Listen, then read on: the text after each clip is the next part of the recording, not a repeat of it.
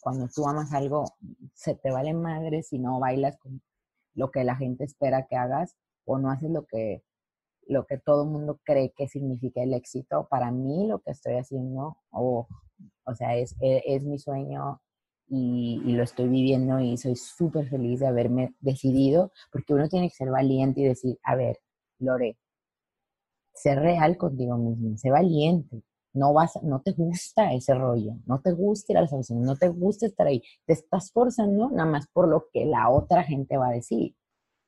Pero al fin de cuentas tengo que terminar aceptando que esto es lo que yo quiero ser, esto es lo que yo soy.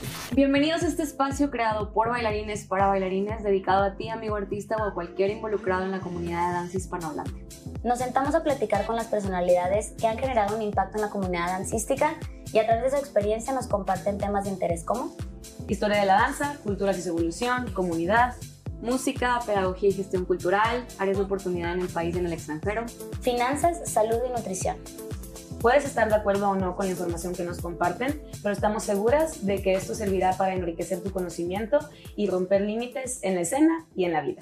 Bienvenidos a otro capítulo más de este podcast. Gracias a todos por escucharnos. El día de hoy tenemos una invitada súper especial, pero antes de presentarla quiero hacer este disclaimer nuevamente recordemos que estamos en tiempo de coronavirus, entonces les queremos pedir una disculpa enorme si de pronto el audio o el video se llega a fallar. Como quiera, no queremos detener esto porque sabemos que esto está inspirando mucha gente y queremos aprovechar también la disponibilidad de los maestros y su apertura para, para poder seguir compartiendo y para poder seguir creciendo como, como comunidad y seguir aprendiendo todos, ¿no? Entonces, les presento esta maestraza que ni siquiera necesita ser presentada, es alguien increíble. Este, la verdad es que ya se lo dije antes de empezar la entrevista que estamos súper emocionados y agradecidos por esto, pero les quiero contar un poquito de, ello, de ella para quienes todavía no la conocen y quienes ya la conocen para que sepan todavía más cosas, ¿no? Entonces les voy a leer su semblanza y ahorita comenzamos con la entrevista. Les presento a Lore Valenzuela. ¡Y! Aplausos a fondo. Les platico que Lore Valenzuela nació y creció en México se mudó a Estados Unidos en el 2012 para ser parte del programa de televisión America's Best Dance Crew. Lorena ha bailado en estaciones televisivas como Fox 11, MTV y Univision. Lorena comenzó a bailar walking en el 2009. Aquí hago un paréntesis, o sea, yo creo que fue la primera mexicana que hizo esto. ¿eh? O sea, ahorita nos va a contar todo. Agitada, loca y gracias, Lore. Y ha enseñado este estilo por 10 años. Ella ha enseñado en estudios profesionales como Movement Lifestyle, Debbie Reynolds, Kinja's Dojo, KM Elite, Studio V, Soho Dance LA, Culture Shock SD, The Get Down District en el sur de California. Lorena ha dado workshops alrededor de la nación estadounidense en ciudades como Arizona, San Francisco, Portland, Denver, Orlando, Vegas, Seattle, Chicago, alrededor de muchos lados. Lorena ha bailado para artistas como JoJo, también bailó para artistas como Mia en su live performance de Ecoplex, Lorena ha sido juez también internacional de eventos como World Battles, Freestyle Sessions, Ladies of Hip Hop, WAC Fest, WAC The Future, Vogue Nights Italy, o sea, internacionalísima. Smag and Black en Rusia, WAC Crackle Lock, Walkers of the Galaxy, USJ All Styles Jam, Funny for Life, The Black Party, The Black Party México, entre otros. Lorena ha dado walking workshops internacionales en países como Italia, España, Grecia, UK, Costa Rica, México, Colombia, Canadá, Bélgica, Alemania, Holanda, Rusia. No, qué oso. Entonces, o sea, nada más para que se midan el calibre de la persona que está aquí con nosotros, de verdad, Lore, muchísimas gracias. No, qué padre. Y creo que esto es una inspiración enorme para todos, o sea, mexicana, orgullosamente mexicana, y ahorita vean hasta dónde ha llegado. Entonces, Lore, Gracias, gracias por estar aquí. Gracias. Qué emoción. roja, no sé por qué. Bien merecido, Lore. Oye, bueno, Lore, queremos empezar. Primero, siempre es súper bonito conocer un poquito de la historia de ustedes. Entonces, por más que ya haya leído un poquito de ti, me encantaría saber cómo llegó Lore a la danza, qué pasó, o sea, cuál fue tu historia, por qué estás bailando ahorita. Ah, pues bueno, yo desde que era pequeña, mi mamá dice que me gustaba bailar, o sea, desde chiquititita. A los tres años, mi mamá me metió en una casa de la cultura aquí en, yo soy de Lerdo, Durango, de Durango. es una ciudad muy pequeña eh, y pues no existía en ese entonces, o sea, estoy hablando de hace 20, ocho años. ok. ok, entonces no había mucho como estudios ni nada de eso, o sea, era una casa de la cultura, era ustedes saben lo que es. Em, y empecé ahí, estuve bailando ahí clases de ballet, de lo que le llamaban como danza moderna o baile moderno, em, como por de los 3 hasta los 12. Y entonces, ya que estaba un poquito más grande, mi, mi maestra en, en, la Casa de la Cultura le dijo a mi mamá como, que esa niña tiene talento, debería llevarla como a otro lugar, porque pues aquí nunca, o sea, no va a salir de aquí, pues va a ser como muy padre aquí en, el, en la ciudad pequeña, pero pues ella tiene talento como para hacer más. Entonces mi mamá, o sea, nosotros pues no, en ese entonces e, e, ir a un estudio de danza o una escuela de danza era, era súper caro. Y pues nosotros no, o sea, no, no es que no tuviéramos dinero para nada, pero pues para eso era como una cosa extra, ¿no? Entonces, era así, exacto. En ese tiempo era un lujo. Entonces, fuimos a esta academia en Torreón, eh, que está pegadito al Lerdo, como unos 25 media hora. Y llegamos y las maestras, o sea, me, me hicieron como probar diferentes grupos para el nivel y así súper rápido me metieron como que a un grupo súper difícil pero era porque yo, la verdad, yo siempre he sido como bien intensa, o sea, bien, bien apasionada y bien intensa. Entonces, eh, a de ahí, pues ya em, empecé a bailar ahí en esa escuela y me, me becaron. Y prácticamente todo el tiempo que estuve, eh, esta escuela se llama Centro de Danza de La Laguna, para los que sí conocen un poquillo más. Eh, no sé si conozcan a, Ana, Ana Melisa Navarrete, es la esposa de Iván Freeman. Bueno, ah, sí. de Monterrey van a saber. Sí ella ahora tiene una franquicia de, y Ana Melissa y yo íbamos juntas a esta, este estudio. Ay, qué padre, ok.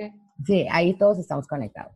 Entonces yo estuve en centro de danza que será como unos seis años. Y eh, en ese tiempo el centro de danza organizó un workshop con Dean y con Luigi, que son grandes de Foundation, son de de los primeros. Ellos dos, Ana y Scarlett, formaron Foundation en el 2008. Y ellos en el 2008, de hecho, van a, a, Torreón y hacen un workshop y ahí nos conocieron a mí y a mi prima Lili, Lili Frías.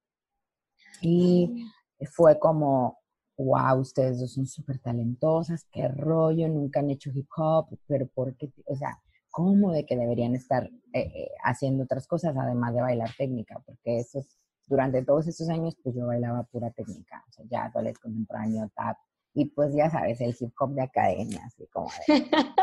ok, sí, sí. Entonces, ah, pues ya, bueno, y llegaron Vini y Luigi para nosotros fue así como, o sea, llevamos muchos años haciendo esto y ya hasta cierto punto para mí ya estaba como un poquito ciclada y un poco cansada como de hacer lo mismo, era de que cada año eran como tres o cuatro competencias eh, y las típicas, ¿no? O sea, sí, sí salíamos ya, viajábamos a Houston, a Dallas, aquí o allá hacer este tipo de competencias, pero pues ya hasta cierto punto yo también ya estaba así como, ya tengo casi 18 años, o sea, ya he hecho eso literal toda mi vida, que sigue para mí. Entonces, el, que Vini y Luis vinieran como que metió una semillita ahí en mi cabeza como de, ¿sabes qué? Sí, tiene razón, o sea, yo quiero saber otras cosas, yo quiero saber más. Entonces yo me mudo a Monterrey. Bueno, primero, obviamente, cuando les dije a mis papás que me quiero ir, fue no. Esas, o sea, tú sola, tú sola te, te fuiste a Monterrey. Sí, o sea, me aloqué y dije, pero es que yo ya me cansé y es, y bueno, hice ahí un megadrama y tipo cómo, cómo transferirme, o sea, mi, mi papá me ayudó a buscar un DEPA, o sea, bueno, fue muy, muy loco, pero la verdad es que al final siempre me apoyaron, siempre, siempre, siempre. Así, con mis locuras, lo que se me ocurría, o sea, sí, había momentos en que me decían, oye, espérate, no hay dinero para esto, oye, tampoco, no manches, no, no, yo no vengo de una familia, pues, que trajera ya dinero de generaciones anteriores, eso es en realidad mis papás y yo, todo lo que tenemos ha sido por tu trabajo. Entonces, em, pues ya me mudo a Monterrey como loca sola. Ah, para esto la, la, única persona que conocía bien, bien era Ana, Ana Vargas, porque ella era mi maestra muchos años atrás. Ella daba clases en centro de danza. Yo estaba morrita, tenía como unos 13, no sé, 14. Entonces Ana sí la conocía. Y era la única persona. Y de Foundation, pues al Luis, ya vi, y nada más así de que los conociese. Pero yo me quedé encantada. Yo quiero ser parte de Foundation, y voy a ir, y yo voy a entrenar, y bla, bla, bla. Entonces yo llego en enero del 2009 a, a, Monterrey, eh, y ellos ya estaban entrenando para el, el HHI México, el, el del 2010. Okay. O sea, ya desde un día antes estaban de que, digo, un año antes, perdón, ya estaban de que no, ¿qué vamos a hacer? ¿Y cómo? ¿Y cuál es el concepto? Y yo estaba así en cero. O sea, yo llegué, yo no sé ni qué es copy, yo no sé nada, o sea, nada. Nada. Yo llegué, casi creo llegué con mi leotardo y mis mallas, ¿no? Y el chongo y los tenis capecio. O sea, estaba de que toda mal, toda mal. Pero bueno, llegué y pues la verdad sí, Vin, Luigi, Ana, o sea, todos me, me ayudaron un chorro súper rápido empecé, yo era muy, una alumna muy aplicada. Entonces me decían, haz tienes que hacer esto. O sea, siempre cuento esta historia de que Luigi me enseñó a hacer una air chair de, de, de, break, de breaking. Y, y yo recuerdo que yo volteaba y le decía, Luigi, jamás, esto no me va a salir, porque en, uno de los, de los shows de Foundation teníamos que hacer todos un top rock, no sé qué, no sé cuánto, giro, me acomodo y una air chair. Todos, o sea, porque era, porque así estaba diseñada la coreografía. Y yo me acuerdo llorar y yo, y yo, Luigi, no puedo. Y Luigi, que sí, que no sé qué. Y siempre era, era, la verdad es que Vini y Luigi fueron para mí maestros. O sea, a pesar de que ahora son mis amigos y, ok, eh, somos como familia, pero en un principio yo los veía a ellos como, me daban miedo. O sea, siempre llegaban y, y, como con nuevas cosas, ¿no? Y de que vine enseñándome a hacer hits y yo es que esto no me sale, o sea, y yo me sentía súper frustrada, o sea, era de que tenía 18 años, no sé, 20 años de mi vida haciendo una cosa, casi creo, y de repente, oye, cambia todo y métete a un chip súper diferente, eh, la forma de vestir, la forma de actuar, la forma, la, la, gente con la que nos relacionábamos, los eventos, o sea, fue un completo así cambio. Y bueno, lo, lo superé. Pasó como un año y yo pensé que a mí no me iban a llevar al primer nacional porque dije, yo soy aquí la más tarada, o sea, ellos aquí ya llevan un buen de rato. Pero me, le metí súper duro y ya. Entonces, mi, primer competencia urbana, o, o al menos de, de, en, la que en la que yo representé otros estilos que no fueran el jazz y el ballet, eh, fue el HHA en el 2010 con Foundation. Y a partir de ahí muchas cosas cambiaron para mí, o sea, me enfoqué súper cañón en eso. Para esto, eh, al mismo tiempo, en ese, entre el 2009 y el 2010, Bean me platicó varias veces sobre el, sobre el whacking, sobre el estilo whacking, porque yo en mi vida había escuchado esa palabra, o sea, ya lo platiqué el otro día en una entrevista que me hicieron, en realidad el whacking no lo conocíamos como tal, como cultura. En realidad sabíamos, o sea, lo que veíamos era lo que veíamos en los videos del HHI que ha existido desde mucho tiempo antes, ¿no? Pero, o sea, era de que el típico como fake Vogue, fake eh, hands performance mezclado con overheads, con el, lo que le llamaban el death drop. Sí, sí, sí, sí. Bueno, o sea, teníamos el, el, el, el, que te haces así como con las manitas y, ¿sabes? era una mezcolanza de lo que se nos ocurría que veíamos en videos de coreografía y, principalmente coreografía. O sea, sí había ya gente en México, eh, sobre todo más como en el DF y así, que como que tenía la curiosidad y trataban y buscaban y así, pero la verdad es que en general en México no, no había ningún tipo de educación formal para que alguien entendiera lo que era whacking. Bueno, de muchos estilos, pero especial, yo te puedo hablar sobre todo del whacking. Entonces, pues, mi primer encuentro con el whacking fue por Vin, porque Vin me decía, es que en California, y como Vin vivió en California muchos años, o sea, y luego se muda a Monterrey, pues era como una cajita de, de cosas, o sea, Vin le podía sacar información de todo, ¿no?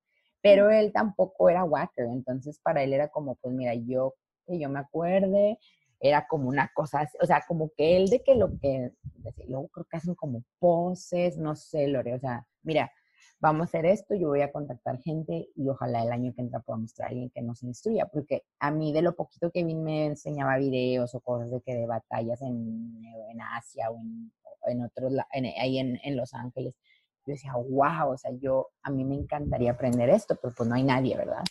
Entonces en el 2011, no, 2010, en octubre del 2010, Bean trae a México a una chica que se llama Raquel Cabrera. Raquel Cabrera era integrante de una cruz súper famosa eh, entre el 2007 y 2011 que se llamó The Whackers y era una cruz que, lideraba Kumari, Kumari Suraj. Eh, entonces Raquel viene a, viene a Monterrey. Es el primer lugar al que un Whacker así real vino a México. ¿Sabes? Entonces fue una cosa muy loca, muy loca. Y estamos hablando apenas de hace 10 años. O sea, que somos bebés, la verdad, somos bebés en cuestión cultura de walking. Pero ahí vamos, ¿verdad? Entonces, cuando ella viene, pues yo tomo su clase y me quedé impactada. O sea, yo dije, yo quiero hacer esto. O sea, yo me, yo me quiero meter súper cañón a esto. Y pues claro, estaba Foundation, que teníamos todas nuestras otras cosas, o sea, competencias, fuimos al World of Dance por primera vez en el 2011, esto que lo otro, pero yo por mi cuenta traía mi rollo del walking. O sea, yo, por ejemplo, viajaba al DF porque descubrí que en DF había uno o dos personas que como que estaban también intentando. Entonces yo fui a conocerlos, a Nifón, Cataña, Larisa, eran como 12. Literal eran a tope, yo creo unos cinco éramos en total, en todo el país. Okay. Y yo era de las pocas que había tenido la oportunidad de tener a alguien a quien aprendérselo. Entonces yo iba y todo el tiempo, pues yo literal, no era que estuviera de que voy a workshop, era como, déjame les cuento, déjame les platico, o sea, porque era así antes, no era como ahora de que workshop, workshop, workshop. O sea, era de que, oye, yo sé algo, se los comparto y vemos qué hacemos, ¿no? A ver, sí está bien. Ok, entonces así iba yo, empecé a viajar. Empecé a viajar aquí y allá, eh, eh, fui a, Chihuahua, al DF, En el 2011, a finales casi del 2011, o sea, un año después de que vino Raquel, em, yo fui a, Los Ángeles porque pues, me puse a ahorrar y dije, no, es que yo tengo que ir a ver lo que realmente es. O sea, ya me lo platicaron, ya vi videos, ya vi eso, pero es que no es lo mismo. Entonces yo en mi vida nunca había entrado a un Navarro, de nada, ni de, ni de, ni de otra cosa, ni de walking. Entonces, pues me lanzo, me lanzo en el 2000 2011, octubre del 2011, fue mi primer battle y se llamó Wackfest. Y es, era un festival súper grande que organizaba también Kumari en Los Ángeles. Y este duró creo que como hasta el 2013, 2014. Pero yo fui a la segunda edición. Entonces fui y pues me fui yo acá, o sea, bien, bien mexa, porque ahí decía que tú vente vestido como representes y no sé qué. Entonces yo dije, pues yo soy mexicana y no creo, o sea, pues yo no creo que haya muchos mexicanos, así que me vale, me voy a ir acá súper, súper... ¿Qué, te pusiste? ¿Qué te pusiste? Quiero saber. me vestí de azteca, ¿ok? Ok, ok, ok, ok. Ay, Lore, quiero ver ese video. sí, hay video y todo de la cosa. Pero, o sea, eh, ¿cómo te explico? He contado esa historia miles de veces. Yo creo en esta cuarentena ya esta es como la veinteava vez que la cuento. Pero es muy loco, porque en verdad para mí aunque, aunque la gente se ría, de verdad este fue el momento que a mí, una, que fue mi introducción a la cultura, dos, que fue mi presentación como persona, como Lore, hola, soy Lore y voy a hacer walking, y, soy, y, y tres, perdón, estamos representando México por primera vez alguien que era el nativo mexicano que fuera y se plantara ahí como, oigan, también nosotros queremos hacer walking. O sea, fue muy loco, muy loco. Y al principio obviamente fue como hasta cierto punto incómodo, porque o yo llegué ahí y todo el mundo, yo no tenía ni idea que esta era una cultura que venía de, de, qué época y no sabía como el código de vestirse y no sabía que todas las mujeres se vestían igual con los tacones y el flashy dress y el pelo, o sea, las pelucas, o sea, yo no tenía ni idea. Entonces yo, yo leí, ven representando quién eres y, o lo que eres, pues yo me vestí de, de azteca. Entonces, o sea, pues llego ahí, imagínate, o sea, me quité como que el saquito que traía y volteé hacia alrededor y dije, güey, ¿qué estoy haciendo? O sea, ¿qué estaba pensando? Yo volteé alrededor y todo el mundo estaba vestido muy... Glamuroso. Sí, pues es que como los whackers, o sea, pero pues yo en ese entonces no sabía, o sea, yo en ese entonces era como, no sé. Entonces entro ahí, pues ya, fue mi primera experiencia en muchas formas, o sea, una, el inglés. Yo en ese entonces, no, o sea, entendía por la escuela, lo poquito lo sabía leer, dos que tres, y tenían que hablarme muy despacito para yo como que agarrar la onda, pero, o sea, número uno eso. Dos, pues en sí la cultura, o sea, tomé clases con muchas personas ese fin de semana que me, que, o sea, yo estaba como en, como en, sí, abrumada, exacto, o estaba en shock. Después, en eh, la noche anterior del, de, perdón, la noche anterior de la batalla, yo conocí a Víctor, porque a mí me dijo Raquel, voy a tomar clase con Víctor. Él da, una, él da clase en Edge el, el día anterior literal el día anterior de la battle. Y yo, no, pues voy a ir, o sea, porque Víctor y yo ya habíamos platicado un poquito por Facebook y, perdón, y era como, como sí, yo me identificaba con su, con su coraje y aparte él era mexicano y, bueno, o sea, mexicoamericano. Sí, sí, sí. Entonces dije, no, sí, voy a ir a su clase. Y pues fui a su clase y llego acá. Llego y Víctor, la verdad, a veces da miedo. llegué y el vato me dice, ok, voy a poner música y me vas a enseñar lo que sabes hacer. Y yo, a ver, ¿qué? No, no, no, no, yo vine a tomar clase, o sea, no, estás pero bien loco. Y él no, o sea, veniste aquí, ¿no? Representando a México, representando a tu familia, representando el esfuerzo, o sea, me echó un chorote y me dijo, a ver, y yo, madre, o sea, estaba sudando, o sea, estoy sudando ahorita de acordarme. O sea, y ya, pues pone la música y claro que yo estaba, no sé, estaba perdida, no sabía ni qué. Entonces yo así como, aparte sabía como tres cosas, ok, recordemos que yo era principiante. O sea, no tenía que tú digas todas las combinaciones y el brazo y el, o sea, yo estaba principiante. Entonces me quedé como medio paralizada, hice como tres cosas y apagó la música súper enojada. Y yo, fuck. Y este, ya, eso es todo. Y yo, madre. Madre. ¿Qué voy a hacer?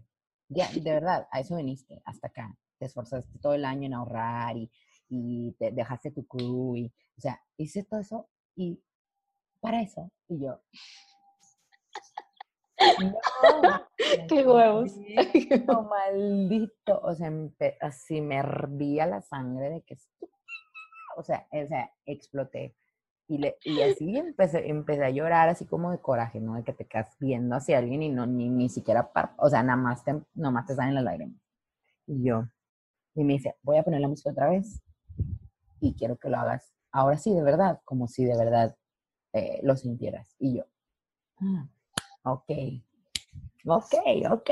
Y yo, o sea, me prendí, me, o sea, al día siguiente estaba toda rasguñada, tenía de que eh, eh, moretones en las rodillas, me, me arrasgué la blusa, o sea, me despertó algo, o sea, no sé, de verdad que Víctor desde el primer día que lo conocí ha sido para mí, eh, o sea, yo le llamo mentor más que maestro porque en realidad él ha sabido qué fibras tocar y cómo, cómo guiarme para siempre ser yo, o sea, siempre sacar lo que yo realmente, la mejor parte de mí, o la peor, o la, la parte que sea, pero sacar, ¿sabes? O sea, yo no entendía, hasta ese día, yo no entendía realmente la conexión personal que uno debe tener para poder expresar de esa manera. nunca había, y eso que yo bailé muchísimo lírico y, y, ya sabes, la típica canción desgarrante y así, y yo siempre fui expresiva, pero nunca a ese grado de conectar, de que de verdad, de verdad estaba de que sudando, o sea, pelo everywhere, o sea, eso, eso a ese grado nunca ha llegado. Y él me enseñó eso, o me, me, me, me, me empujó para llegar a ese punto, ¿no? Entonces yo al día siguiente a las varos iba así como de, como que no era otra. O sea, esa noche me cambió, ¿no? Y al día siguiente en la varos dije, lo que, lo que tenga que ser va a ser, pero yo lo voy a dar todo, porque él tiene razón. ¿Cuántas veces ha venido un mexicano, ha tenido la oportunidad y se ha parado en ese escenario con esa gente? O sea, había, había Wackers de todo el mundo, de todo el mundo. Sea, Wackers que ahora yo voy a Europa, que me topa y me dicen, yo te conocí cuando te vestiste de Azteca. O sea, imagínate, ahora, 10 años Lore, qué padrísimo. Entonces, pues ya, esa noche yo me desgarré, o sea, no sé, no sé ni qué, no sé, así se por lo que era, ¿verdad? Porque de todo, o sea, en realidad yo no tenía el nivel tipo técnico, pero tenía un buen de pasión, un buen de fuego, entonces, pues me llevó, llegué hasta la final, final o semifinal, ya ni me acuerdo, pero creo que final. Pero o sea, imagínate, de no tener nada de experiencia, de nada. qué, increíble, qué increíble, qué increíble. Y, bueno, para mí ese fue como que el, el, día que marcó como mi, mi inicio en el walking, a pesar de lo, lo estudiantes, ¿verdad? Pero, o sea, ahí fue así como que mi... Tu encuentro con, haz de cuenta. No, y Lore, bueno, y, nada más como continuando un poquito con la historia, de ahí que regresaste a México, seguiste con Foundation. Sí, o sea, yo me regresé, yo regresé, eso fue en 2011, entonces en ese año siguiente, todo 2011, yo me la pasé viajando a cualquier evento que me encontraba, o sabía que, aunque obviamente no había walking, no había battles de walking a ese entonces, no había, éramos como cinco o seis. Entonces yo me la pasaba compartiendo pues con los que quisieran saber y lo poquito o mucho que yo o practicaba o veía en videos o había, o había aprendido en ese, en ese viaje, la Entonces, en ese, también en ese año Foundation empezó a entrenar súper duro porque hicimos la audición para, uh, para ABDC. Ok. Entonces ya entre el 2011 y el 2012, pues yo estaba en friega con mi walking y en friega con Foundation y aparte pues, seguí en la escuela. O sea, e, era como, esos dos años fue para mí así a full, a full de que, o sea, nada más dormía que tres horas, cuatro horas diarias y me la pasaba, porque no quería dejar nada, o sea, no quería dejar de estudiar, no quería dejar el walking y no quería dejar a Foundation, obvio, estábamos en el punto máximo de, de entrenamiento y de eso. Entonces dije, no, pues me tengo que sacrificar. Y la verdad sí creo que esos dos años fueron años muy difíciles, eh, pues para tratar de estar a flote con todo, ¿no? Encima de eso, pues la familia, esto, o sea, yo de verdad estaba así como saturada. Pero fue muy padre porque eso me enseñó a mí, o sea, sobre todo, por ejemplo, con el walking, nunca lo dejé, a pesar de que, de que tenía yo tantas cosas con Foundation, además daba clases ya, o sea, ya estaba como en un plan más profesional como bailarina y nunca dejé, o sea, para mí el walking era eso que, que era mío y que, y que aún en ese entonces no me daba dinero ni nada, no era, no era una carrera, era como algo que simplemente era mío. Y ya después, Foundation, ya de todas maneras, 2011 y 2012 sí di algunos cursos en DF, fui creo que a Mazatlán o a Tampico. Tampico, sí, como unas cinco o seis ciudades en México. Pero no era como el boom, como ahora si visito, es como...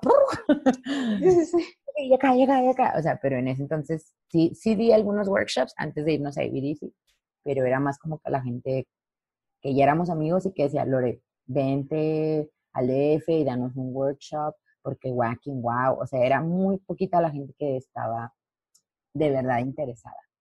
O sea, la gente lo seguía poniendo esto y esto, en, lo seguían poniendo en sus coreos sin, sin la verdadera informarse de más cosas. De, de aprenderlo, nada más como es parte de las coreos y tiene que haber algo fem, me acuerdo que le decían fem, entonces pues le ponen lo poquillo que ahí se inventaban. Sí, es que creo que, perdón que te interrumpa, pero creo que, o sea, siempre se asoció el walking con algo femenino, ¿no? Ok. Bueno, pero era más porque pues así era como lo copiábamos de otros países, por como lo veíamos en los videos.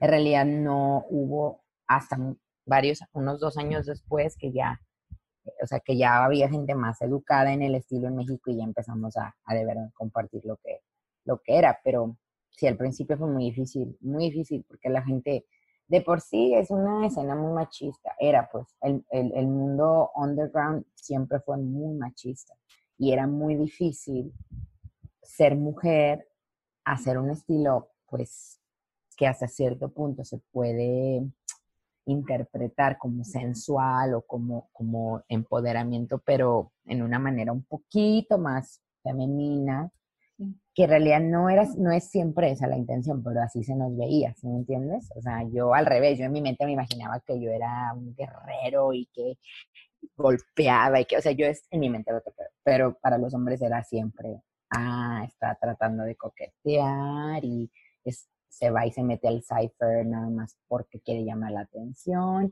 Y las mismas mujeres eran de que, ay, no, es que es una sola, y sabes, típico. Entonces fue, fue, muy difícil porque en un, en un inicio, cuando en esos dos años antes de nosotros irnos a ABDC, para mí ir a esos eventos era siempre estar como ¿qué va a pasar? ¿O cómo, lo, cómo van a reaccionar? ¿O voy a traer a cinco vatos así de que chiquita y eso, ¿sabes? ¿no? wow, Lorena. Era, era súper duro. Y, pero pues yo decía, es que esto es, esto es un estilo de danza que se debe de bailar así, no, no en coreografía. O sea, tengo que intentar, o sea, yo traté de meterme así que como pude al, al área underground. Eran muy, poquitos. Eh, de hecho, también el hecho de que hubiera en ese grupo gente eh, homosexual, gente gay, era todavía peor. O sea, porque estábamos las mujeres, de por sí nos echaban un chorro o se burlaban, o nos hacían la coronita. Y luego estaban los chicos gay. Y entonces, no, o sea, era, era, siempre tenía, ah, siempre había alguien que tenía algo que decir, siempre había alguien burlándose, siempre había alguien así mandándote o hablándote y tirándote como piropos así abusivos, o sea, era, era, era demasiado. Pero, eso en México o, o, te tocó en diferentes lugares igual, o sea, eso es lo que eh, sucedió aquí en no, México. No, normalmente era en México. Bueno, es que yo la verdad, a Los Ángeles fue después.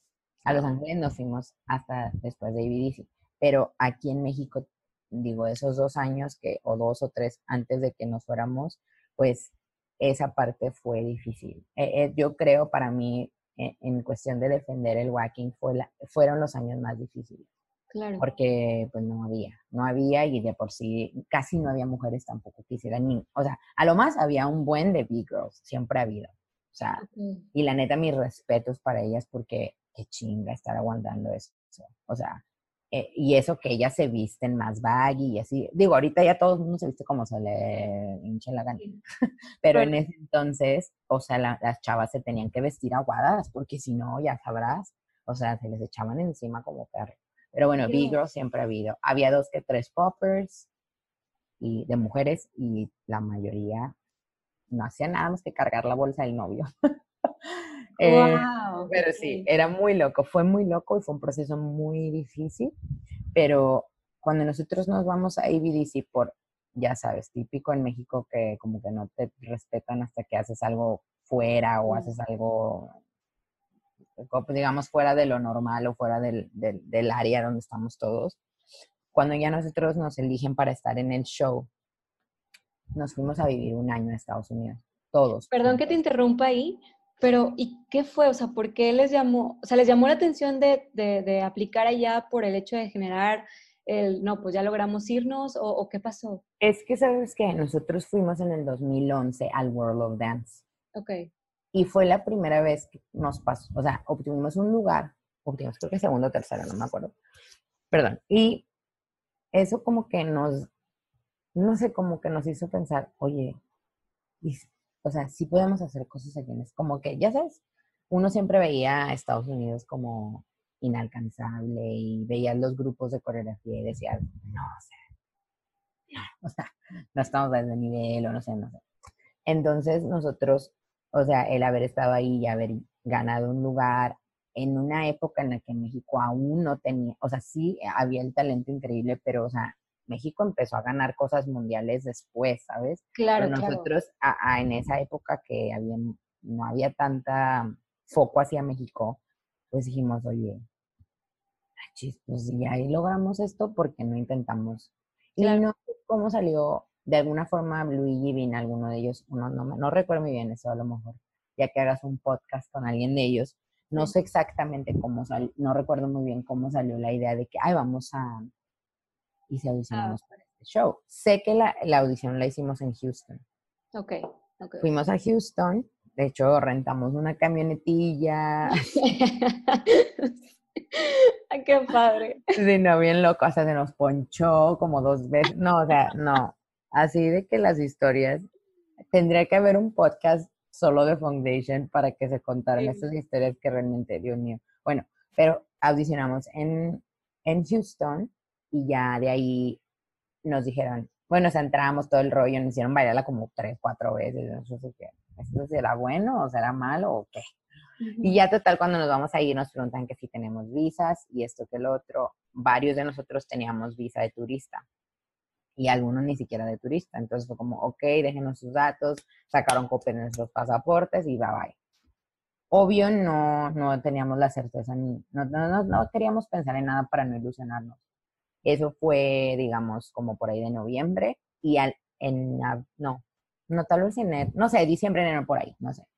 Y como a los dos meses o al mes y medio nos llamaron y ya nos, nos dijeron que había. Ay, no, qué increíble. Creo que le llamaron a Vin. Entonces Vin empezó a llamar a cada uno, ¿no?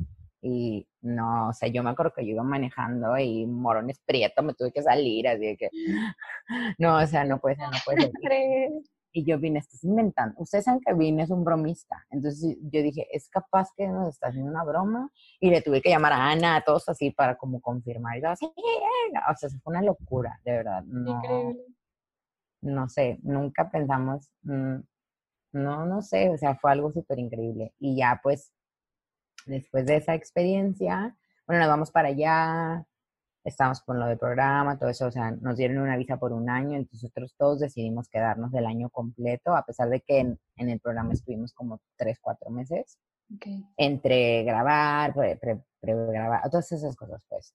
Em, en total fueron como tres meses, cuatro tal vez. Y el resto del año, como teníamos la visa y todos la quisimos aprovechar, hicimos varias cosas juntos como foundation. Entonces, ese, ahí yo es cuando aproveché y empecé a conocer más la comunidad de Wacking. O sea, me iba a battles, iba a eventos, iba, iba a clases, este, entrenaba, o sea, ahí.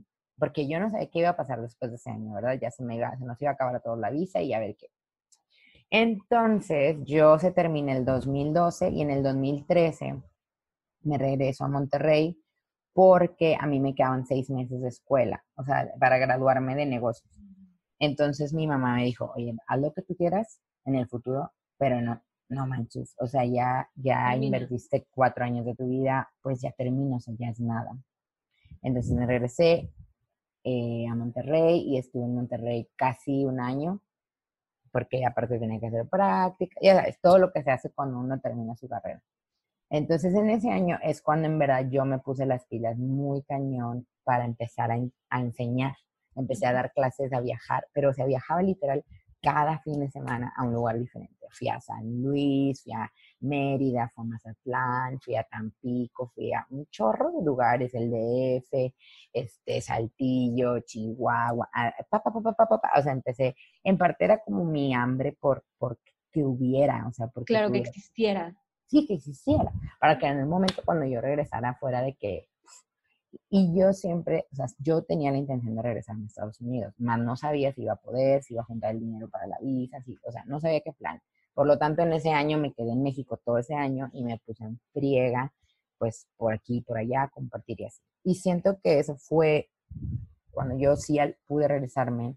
Yo ya después no pude venir en el 2014, mucho porque estaba tratando de sacar mi visa allá pero el haber hecho ese trabajo en el 2013 ayudó para que en los siguientes dos años se levantara, o sea, cuando yo regresé, o sea, yo 2014 no vine más que como una o dos veces, pero yo regresé en el 2015 a otra vez a dar workshops y eso ya que estaba más establecida en cuestión visa y dije, achis, ya hay un buen, o sea, ya había fácil un mini crew en cada como área, ¿no? Así de que ya había una, unas tres o cuatro personas en San Luis, unas tres o cuatro en Guadalajara, en Querétaro, o sea, se empezó como que a, a esparcir ese rollo y yo dije, güey, wow, o sea, era, era un sueño, ¿no? Y de repente ya estaba, solito fue arrancando.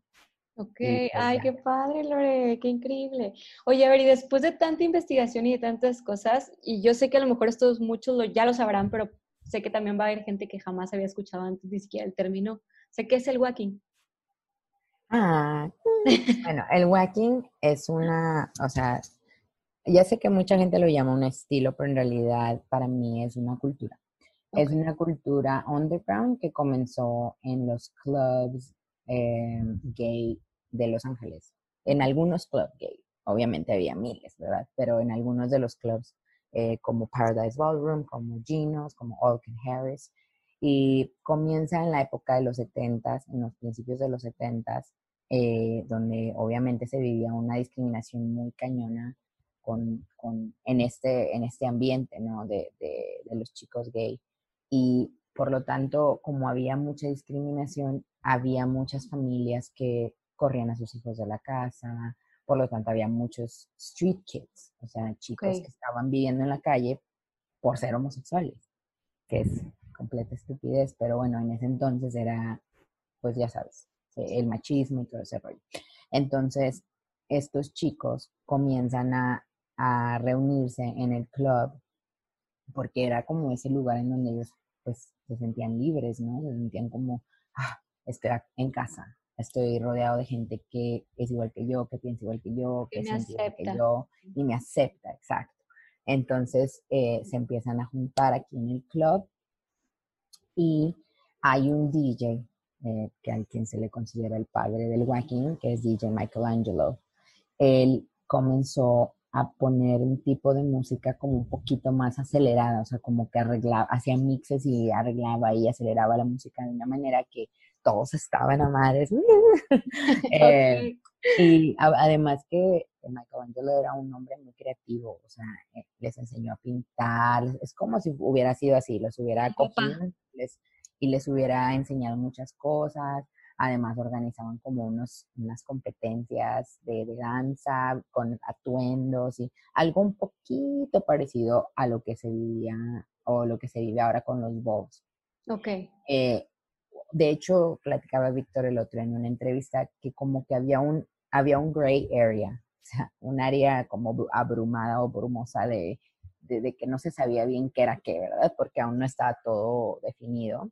Obviamente el, el, el, el vote es de Nueva York, el uh es, es, del West Coast, pero en ese entonces ellos solamente, they were just living, o sea, estaban bailando y, y viviendo la vida y aprovechando esos momentos ahí en el club.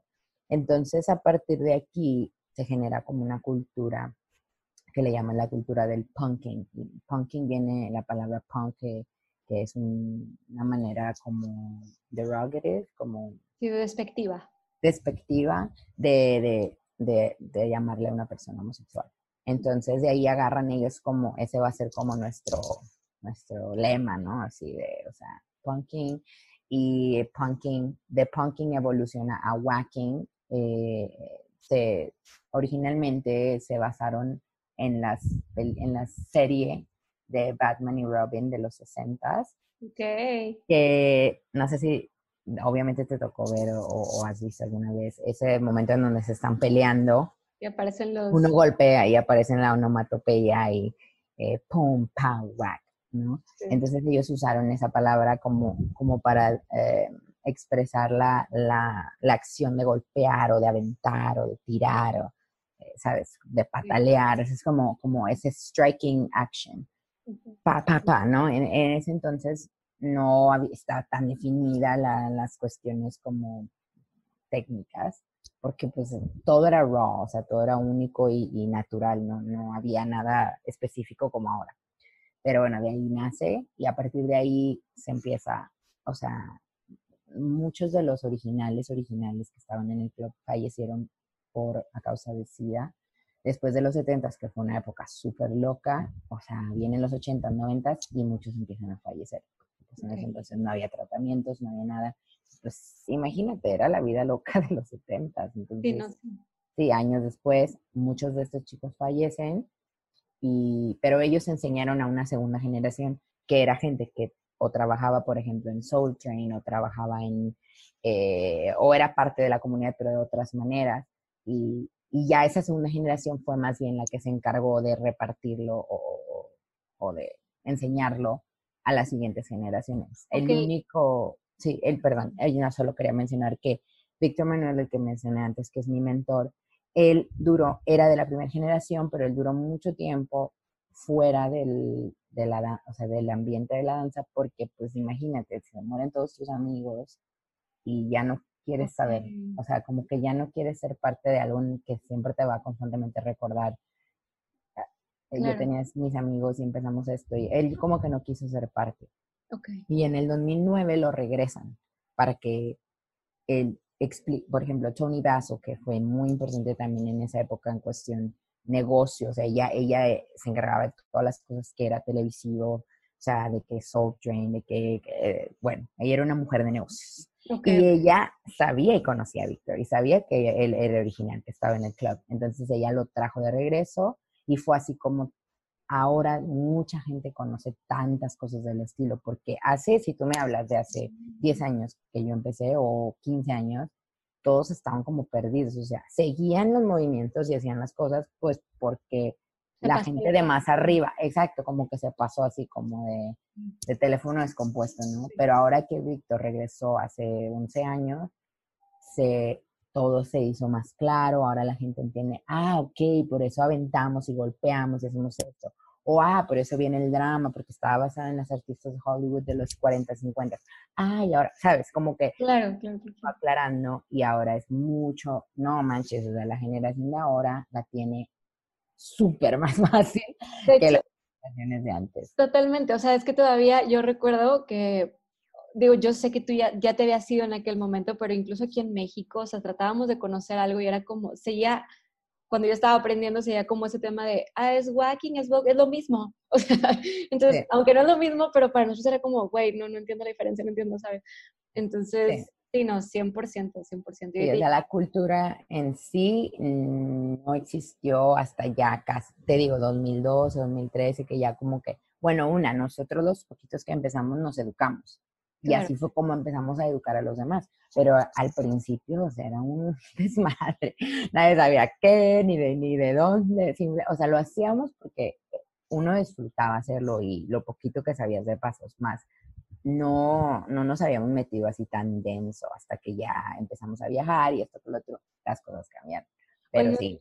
Sí, no, 100%, Lore. Tengo una pregunta, la verdad, es un poco controversial a lo mejor, pero sé que hace, o sea, no hace mucho tiempo, incluso ahorita de pronto se maneja el término de whacking de, escrito de dos maneras diferentes, ¿no? O sea, de WH o de AA. Ajá. O sea, ¿cuál es o por qué la diferencia o qué pasó? O sea, ¿por qué esa como variante? Pues, o sea, digamos, whacking, eh, eh, ¿te acuerdas que platiqué ahorita sobre lo de Batman y Robin, la serie y eso? Es la palabra whack con H es, viene de ahí perdón, viene de las series.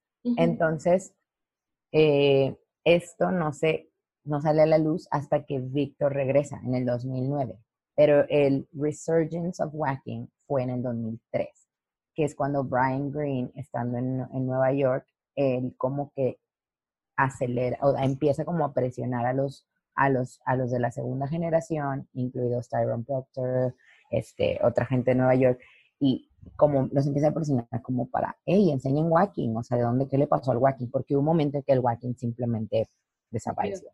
Ajá. Y eso fue pues porque ya nadie de esa época o no estaban activos o, o sí estaban, pero no eran tan conocidos o no sé, hubo un momento en que... Entonces el Resurgence fue más o menos por ahí del 2003, creo, 2004, por ahí. Okay. Entonces aún no existía o sea, Víctor aún no salía contando todo lo del punking, todo lo de, de dónde habían sacado las palabras, de que se habían inspirado, o sea, era como, pues el que sepa, ¿no? Y, y Tyrone y algunas otras personas que bailaron en Soul Train, la mayoría de esas personas, incluidos Shabadu, Ana Sánchez, todos ellos bailaron en Soul Train. Y Soul Train fue un, una bomba, o sea, cuando, cuando Soul Train existió, eh, bueno, para los que no sepan qué es Soul Train, Soul Train fue un programa de televisión muy famoso en el que se, se mostraba eh, mucha, mucha gente afroamericana, principalmente eh, cantando, bailando, eh, artistas, de todos, era así como una fiesta y la gente hacía este, mucho baile, mucho canto, y gente muy, muy, muy talentosa. Entonces, la mayoría de los wackers de segunda generación son o fueron bailarines de Soul Train. Entonces, no sé, en realidad yo no sé por qué se escribía con la doble A. No estoy segura porque pues ellos simplemente regresaron y lo empezaron a escribir así.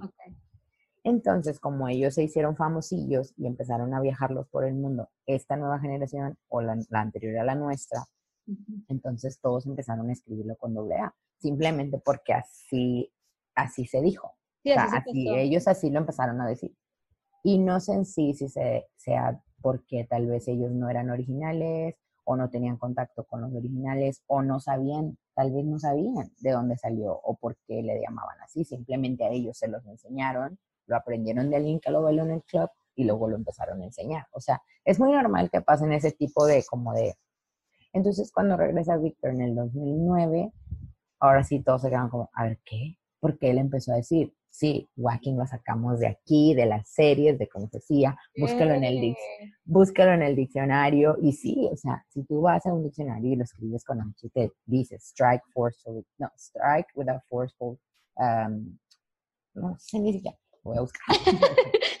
Algo así, pero bueno, en pocas palabras, strike with force, o sea, eh, golpeando con fuerza, ¿no? Y este, em, a partir de ahí, pues ya se creó esta como confusión, eh, sobre todo en la gente de nuestra generación, porque fue como, a ver, espérame, ¿qué? Entonces, ¿qué pasó con el Walking antes? Y entonces, ya sabes, hubo el típico drama entre que los que ya lo escriben de una manera, no, así no es, y luego los otros, no, sí, bueno, total ya se hizo el drama político, pero al final, ahorita, gracias a Dios, está viendo un poquito más de claridad en cuestión que la gente ya está como dándole su espacio a cada quien, ¿no? O sea, ya, ya de haber estudiado tanto, ya se dieron cuenta como que en el timeline, en la, en la línea del tiempo, ah, ok, sí hace sentido. Si ellos empezaron como punking, después pasaron a whacking, o sea, de ahí se inspiraron y por eso whacking, y luego evolucionó o lo empezaron a, a compartir la gente de la segunda generación y le escribieron con doble A y ya, o sea, e, es, ya no hay tan, creo, espero, ya. tanta controversia. Tanta drama y tanta controversia, ya está, siento que ya como hay más explicación sobre lo, de dónde viene cada cosa, ya la gente empieza a aceptarlo. Y hasta cierto punto yo decía también en la, en la entrevista para, para la historia de Joaquín eh, en México, yo les dije, o sea, al final del día uno siempre se va a pegar a lo que le haga sentir. Yo siempre, a partir de que yo supe la historia de los originales, yo siempre lo escribo con H, pero es porque a mí me hace sentido el striking action, me hace sentido de dónde viene, por qué se inspiraron en, como en las martial arts, en las, en las series de, de, de, o sea, a mí me gusta eso porque lo relaciono con mi forma de moverme y por eso lo escribo con H, o sea, porque para mí eh, me hace sentido. Sí, sí, sí, siempre. Y va a haber gente que va a decir, no, oye, pero a mí me enseñó Shabbat, Ana Sánchez, Tyrone, y a mí me gustó la manera en la que, o sea, me explicaron lo que era Joaquín y a mí así me gusta y así me voy a quedar.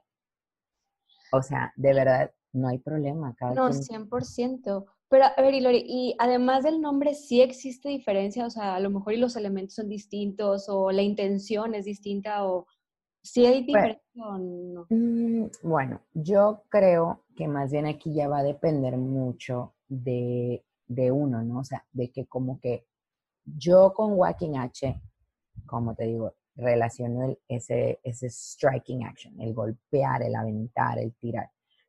Pero puede ser que para una persona whacking sea más, sea otro feel, sea, sea elegante, suave, menino, no sé, ¿sabes? Entonces ya siento que se, se vuelve muy subjetivo. Pero siento que al final cada quien le va, lo, lo, según cuánto lo estudies, porque también eso es lo único que estaría un poco medio triste, es que nada más eligieras el nombre porque fulanita te dijo y elegí, o sea, no es una elección, o sea, sí es una elección, pero al final del día es una elección que se debe hacer basada en conocimiento. En, en, en, en, en, en sí, basarte en algo, no nada más porque es que como Noemí es mi maestra y Noemí lo escribe con doble A, ya, yo como borrego nada más voy a seguir y hacerlo ya. O por ejemplo, el, el, opuesto, o es que Lore, porque es mexicana, ella lo escribe con H y a mí me vale, yo así lo voy a escribir. No, o sea, cuestionen todo, cuestione hasta, o sea, hágale preguntas a los OGs, a los de segunda generación, a los que estuvieron ahí, a sus mentores, a sus propios maestros. Claro, no siempre. No se trata nomás de, ay, pues así porque me dijo mi mamá que O sea, pues no. tenemos que tener un cierto criterio, ser maduros, ser, ser, educados, o sea, educarnos, eh, meternos así cañón. Si algo te gusta, digo, me imagino que tú igual con el heels, ¿no? Hay de haber mil de gente que nomás se mete unos tacones y piensa que ya da heels. La verdad, digo, yo por eso jamás en mi vida, no me atrevería nunca jamás. Pero digo, eh, hay en, todo, en todas las áreas y en todos los estilos. O sea, la, información es, es básica y se, tiene que hacer. No, y creo que esto que, que dices es súper importante porque incluso también la generación y por tanta información que nos están dando, es súper importante que sepas cómo acercarte o qué informarte o, por dónde empezar. Y ya, abriéndome un poquito este tema, a ver, alguien que nos está escuchando que le interese más de whacking, que quiere informarse más de whacking, o sea, ¿qué, qué, qué le puedes recomendar? ¿Por dónde puede dar como ese primer paso? Pues digo, definitivamente hay mucha, mucha información. Pero yo creo que si vas, una, yo lo primero que hice fue directo a la fuente. O sea, ir a Área Víctor, ir hacia eh, de segunda generación, eh, investigar. Sí hay en internet muchas cosas ya, es lo bueno. O sea, hay una, hay una, un artículo en Wikipedia, aunque no lo crean, okay. eh, sobre el punking. Eh, si tú le pones en Google punking, el, artículo que te salga de Wikipedia, ese lo escribió Víctor con una, con, con ayuda de dos una chica europea y una chica de Estados Unidos. ¡Ay, qué padre! Lo escribieron, lo escribieron y los, lo enviaron a Wikipedia para que lo posteara Wikipedia. Y lo aprobó Wikipedia y ahí está. Pero es muy, es, es una cosa muy a grandes rasgos, ¿verdad? Pero de ahí puedes empezar y ahí con la gente, los nombres, lugares, todo eso, te puedes ir yendo hacia diferentes eh, eh, ramas de, ok, entonces esta fue primera generación, primera generación, bla, bla, bla. Y otra, pues es ir directo con la fuente, o sea, a veces un poco de miedito. Porque la verdad es que, la verdad es que sí, algunos, algunos eh, de vieja generación son, son un poquito intensos, pero la verdad es que nunca va a haber eh, mejor manera que, acercarte a la fuente directa. Eh, o, por ejemplo, acercarte a personas que ya tengan una, unos 5, 6 años, 10 de carrera que les puedas decir, oye, yo sé que tú estás metido en el whacking desde hace mucho tiempo, ¿qué me recomiendas? O sea, no te voy a... Yo cuando me escriben digo, a ver, no te voy a resolver la vida, pero ahí te va. Ta, ta, ta, ta, ta, ta, Busca esto, habla de esto, lee esto. Eh, aquí hay una página de Facebook. Ahorita hay una página de Facebook que se llama Foundation Workshops LA, creo. Ok. Eh, igual te la paso para que... Sí, para igual y ponerla con el link. Ajá. Y este, ya ahí ahí están posteando muchísimas cosas. O sea, hubo unos en vivo la semana pasada y antepasada de Víctor platicando sobre la historia. Fueron increíbles. O sea, están en inglés, pero en verdad que vale la pena que si conoces a alguien que habla inglés y que te pueda ayudar a traducir y eso, porque en verdad fue una información súper chida. O sea, yo hice notas y notas y notas y notas, o sea, llené mi libretita de que la mitad. Entonces, eh, es muy importante que ahora que, que que los OGs todavía están aquí con nosotros, o sea, hay que aprovechar. Hay muchas entrevistas en línea de Wackers de segunda generación, hay entrevistas de Tyrone, de Shabadu, de Ana Sánchez, de Dallas, de Victor. Eh, bueno, Victor como OG Punker también tiene un buen de cosas. Pero bueno, sí, eso es lo que yo les recomendaría, eh, buscar y no, lo principal es no irse por la bola. O sea, eh, créeme que sin desde los que fuimos los primeros, hubiéramos ido por la bola, el walking ni siquiera existiría en México, o estaría apenas en, en sus pasos de vez.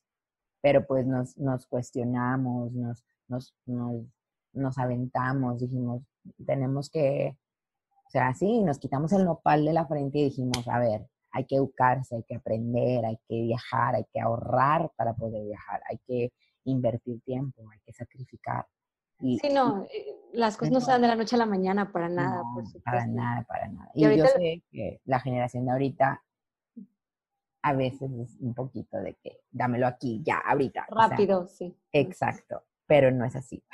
Oye, Lore, y de hecho ahorita, qué padre que mencionas esto, o sea, digo, escuchar de tu boca que tú, o sea, tú, Lore Valenzuela, Walker, tal, estuviste apuntando, haciendo notas, todavía aprendiendo, o sea, entonces es como un ejemplo impresionante de siempre se sigue aprendiendo, o sea, jamás creas que ya estás en tu tope, o sea, siempre hay algo más que aprender y qué padre, pues, escuchar esto, ¿no? De tu parte. Lore, y ahorita también de esta parte de como del proceso tan complicado, quiero que nos platiques un poquito de, de tu estancia en Estados Unidos, o sea, cuando llegaste, ¿fue difícil? O sea, porque también yo estoy segura que hay muchas personas que siguen todavía, a, lo mejor hay gente que quiere crecer algo en su país, pero hay gente que tiene este sueño americano y de ir a, bailar a, lo mejor con artistas y demás. Irse, o sea, ¿qué significa eso? O sea, ¿Qué, qué cosas hay que pasar, pues? No, la verdad, o sea, ya lo mencioné hace ratito un poquito, yo creo que ha sido, en, en mi carrera, yo creo que ha sido el, el, paso más difícil, o sea, en todos los sentidos. Desde que no sabíamos inglés, o sea, desde que, desde que llegar y estar como, ¿qué dijo? Literal, o sea, en las cosas más simples, o sea, desde que alguien te pregunte algo en la calle y todo, eh, hasta, no sé, estar tomando una clase y no saber qué demonios y nada más seguir a todos. Pues, creo que dijo que break para tomar agua, o sea, de que como que desde las cosas más simples, ¿no? Y, y luego está, obviamente, el hecho de que pues, vivir en Estados Unidos, fuera de tu fuera, lejos, de, lejos de tu país, de tu familia, de lo que, de tus costumbres, de la comida, de tipo, de todo lo que... Importante. de todo lo que te identifica como quien eres, ¿sabes? De que yo soy, yo me identifico con esto. Y de repente, ya está, eres tú, pero estás en un completo diferente ambiente, con otro tipo de cultura, o sea, la gente es súper diferente. Y además vas y te metes a Los Ángeles, o sea, una ciudad en la que todo mundo es alguien. a, la vuelta de la esquina viste pasar a un cantante y luego acá eh, cada ratito hay eventos ahí en Hollywood de Walk of Fame y, eh, o sea, te mudas a un lugar que no es como que, ay, ¿por qué, ¿por qué yo me fui adaptando? O sea, llegas y te tienes que adaptar ya, porque la vida va, o sea, corriendo. Y, y, no nada más la vida de, de, de, vida normal, sino la vida de un bailarín. Es súper dura. Y si no llegas y le metes en China, o sea, se te va a pasar y te vas a terminar regresando porque está cabrón. O sea, literal es de llegar, de volada tienes que, que, ver, ok, a qué me... Lo más difícil creo, y, y, nos pasa a todos, nos pasó a todos, es llegar y como no caer en lo que todo mundo cree que va a ir a hacer a LA. O sea, incluso yo, como te dije hace rato, yo amaba el walking, pero era algo que era mío, o sea, no era, yo nunca jamás me imaginé que yo iba a hacer una carrera del walking, jamás. Porque en, mi mente, en mi mente fue, eso es imposible. O sea, ¿quién me va a pagar por enseñarle walking? te lo juro, se oye muy loco y ahora que hasta lo digo me da como risa, pero en verdad, en mi mente nunca pasó. O sea, yo dije, yo voy a ir allá y vamos a estar en el show y después de eso yo voy a regresar y voy a hacer una carrera comercial como todo mundo en LA o lo que todo mundo cree que va a ir a hacer LA, ¿no? Y ya estando ahí, pues obviamente vives las experiencias de un bailarín comercial y tú decides, porque hay mucha gente que dice, esto me encanta, es lo mío, es mi super pasión, todos los días arreglarme para la audición y ponerme la pestaña y buscar mis outfits y tomar todas las clases del mundo con todos los coreógrafos del mundo para que me vean y me elijan. O sea, ese de verdad es su vida y les apasiona. Ok. Y luego hay otro bonche de gente que se va, vive eso y dice, no. No, en ese bonche estoy yo. y, no fue porque dijera de que me da miedo, o sea, eh, no. Me quedé un rato, le intenté bien, no nada más como fui dos semanas a una audición y ya no quedé y lloré y ya no quise. No, o sea, años, años. De que dos años intentando así de que, bien, aunque no, yo sabía en, en, dentro de mí que no me latía, pero dije, no, ahora lo quiero intentar, o sea, me aferré como para comprobarme a mí misma que de verdad lo intenté, no que fui un mes, me harté y bye, o sea, dije, no. Pero en ese mismo, como en ese tiempo, en ese camino, de esos dos, dos, perdón, dos o tres años, yo empecé a conocer mucha gente en el mundo underground. Y cada vez me gustaba más y cada vez me inspiraba más y iba a todos los eventos y veía, no sé, poppers como Frantic, o veía a Mary Poppins, o veía a, o sea, Vivo es súper buenísimo, Lockers, House Dancers. Eh, yo decía, no sé, gente como Jojo Diggs, o yo decía, wow, sobre todo a las mujeres. O sea, yo decía, wow, porque acabamos de contar que yo venía de México, donde había biggers muy chidas, pero de ahí en más. No existía. A lo mucho no, o sea, había de que tres, cuatro personas más mujeres. Entonces yo ir allá y ver así de que oh, son buen de morras rifándola también en el mundo underground, yo dije, ¿sabes qué? Esto así, uno sabe cuando algo le late porque su corazón, su, su la adrenalina, su cuerpo se lo dice, o sea, eso es lo que te, es, esto es lo que a mí me, Y cuando empecé a dar clases, dije, wow, o sea, ya, de por sí el underground ya me latía súper cañón. Y empiezo a dar clases y dije, no lo puedo creer, o sea, esto es, esto es así, mi éxtasis máximo. wow, nunca me había sentido tan completa. Y me, me, apasionaba tanto que de verdad pasaba horas y horas y horas planeando una clase de una hora. Ay, no, qué increíble, sí, sí. O sea, eh, cuando uno le invierte así, es que uno sabe que ahí está su corazón. Y, pero obviamente a ese punto te da el miedo como, oye, pero toda la gente en México, mi familia, mis amigos, todos creen que me vine aquí a bailar con Beyoncé.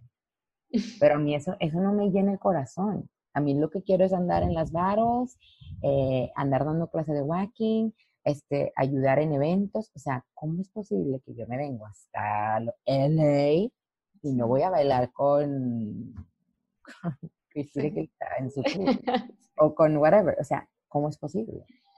Entonces ahí entró ese conflicto para mí personal, en el que dije, ¿va a pensar la gente que soy una fracasada o, o qué? ¿Sabes? Porque siempre se espera eso como de alguien que viaja y se sale de su país. La, la forma más típica de verle comercial far es bailó con J-Lo. Sí. Es que wow, wow. Y no estoy haciendo de menos a estas personas. Que wow, sí es un wow, la verdad. O sea, el, el, el, pasar por el proceso de audición y que te acepte y, la, y a veces esos artistas son unas mamonas. Entonces, o sea, hay que aguantar todo eso. Wow, sí se, se, les tiene un gran respeto, pero a veces creo que la gente común o los, o los bailarines más que no están tan, tan metidos en, en, en cosas de cultura, lo ven así como, ah, Lore hizo qué? Ah, que levantó la cultura del walking. Ah, ok.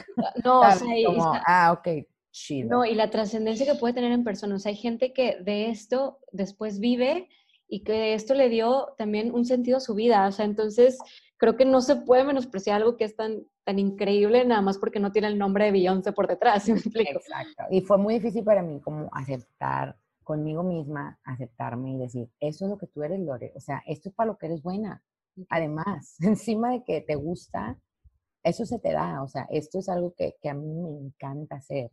O sea, hablo de esto y, y siento así, o sea, la emoción de que en verdad yo, yo empecé a organizar battles. Bueno, y ahora tengo mi propio evento, Strike Boy. Ah, y ahora, y empecé a viajar o sea, literal el walking, lo que yo me, lo que yo solo tenía así como, ay, mi dedito, algo que yo es mío, es mi carrera, es ahora mi carrera. O sea, he viajado a Rusia, a Indonesia, a Europa, miles de países, o sea, a, miles de lugares en, Sudamérica, o sea, con algo que solo me, gustaba hacer y, me identificaba. O sea, no era el goal, pero yo me di cuenta que, que, que cuando tú amas algo, se te vale madre si no bailas con lo que la gente espera que hagas o no haces lo que, lo que todo el mundo cree que significa el éxito. Para mí lo que estoy haciendo, o o sea, es, e, es, mi sueño y, y, lo estoy viviendo y soy súper feliz de haberme decidido, porque uno tiene que ser valiente y decir, a ver, Lore, ser real contigo mismo, sé valiente, no vas, no te gusta ese rollo, no te gusta ir a las audiciones, no te gusta estar ahí, te estás forzando nada más por lo que la otra gente va a decir. A ti lo que te gusta es, tú lo que quieres es ser una pinche vaca chingona y quieres levantar comunidades en todo el mundo y quieres llevar tu evento a todo el mundo y quieres, quieres compartir y, dar clases y, y ser parte de una cultura. O sea, aunque suene un sueño muy guajiro, es lo que quieres, entonces deja de Y es lo que estás logrando. Y dale. Sí, sí, Exacto. Y cuando dije, ¿sabes qué? Sí, es cierto. X. X. Lo puedo hacer aquí, en China, en Japón, en, Europa, en España, donde sea. O sea, pero al fin de cuentas tengo que terminar aceptando que esto es lo que yo quiero ser. esto es lo que yo soy. Y eso es lo que quiero hacer. Y se chingó. increíble. Lore, ya casi no se, se, nos termina el tiempo, pero no quiero terminar sin hacerte esta última pregunta. Dale, dale. Ahorita estamos pasando obviamente por un tiempo como complicado, en donde a lo mejor unos más, otros menos, pero pues la están viendo complicada, ¿no? Supongo que durante la carrera y durante tu carrera, pues obviamente y por todo lo que nos platicas, has pasado por este tipo de situaciones. ¿Qué te mantiene a flote y qué le puedes recomendar a la gente para que no, no desista ante situaciones incluso como estas o, pues, quién sabe si pueden estar más complicadas durante la carrera, porque puede haber, siempre haber trabas, pero ¿qué consejo que te ha servido a ti o que les puedas dar, o sea, para que no desistan de verdad? Yo creo que es súper, súper importante, eh, como hace tres segundos mencioné, el ser, el estar conectado con uno mismo. Porque independientemente de todo lo que pase afuera, o sea, creo que una de las cosas que yo he aprendido en, este, estos 10 o 15 años de, de ya llevar esto como algo profesional, es que uno no puede, eh, no puedes cambiar nada de lo que pase afuera, nada. O sea, tú sobre eso no tienes ningún control.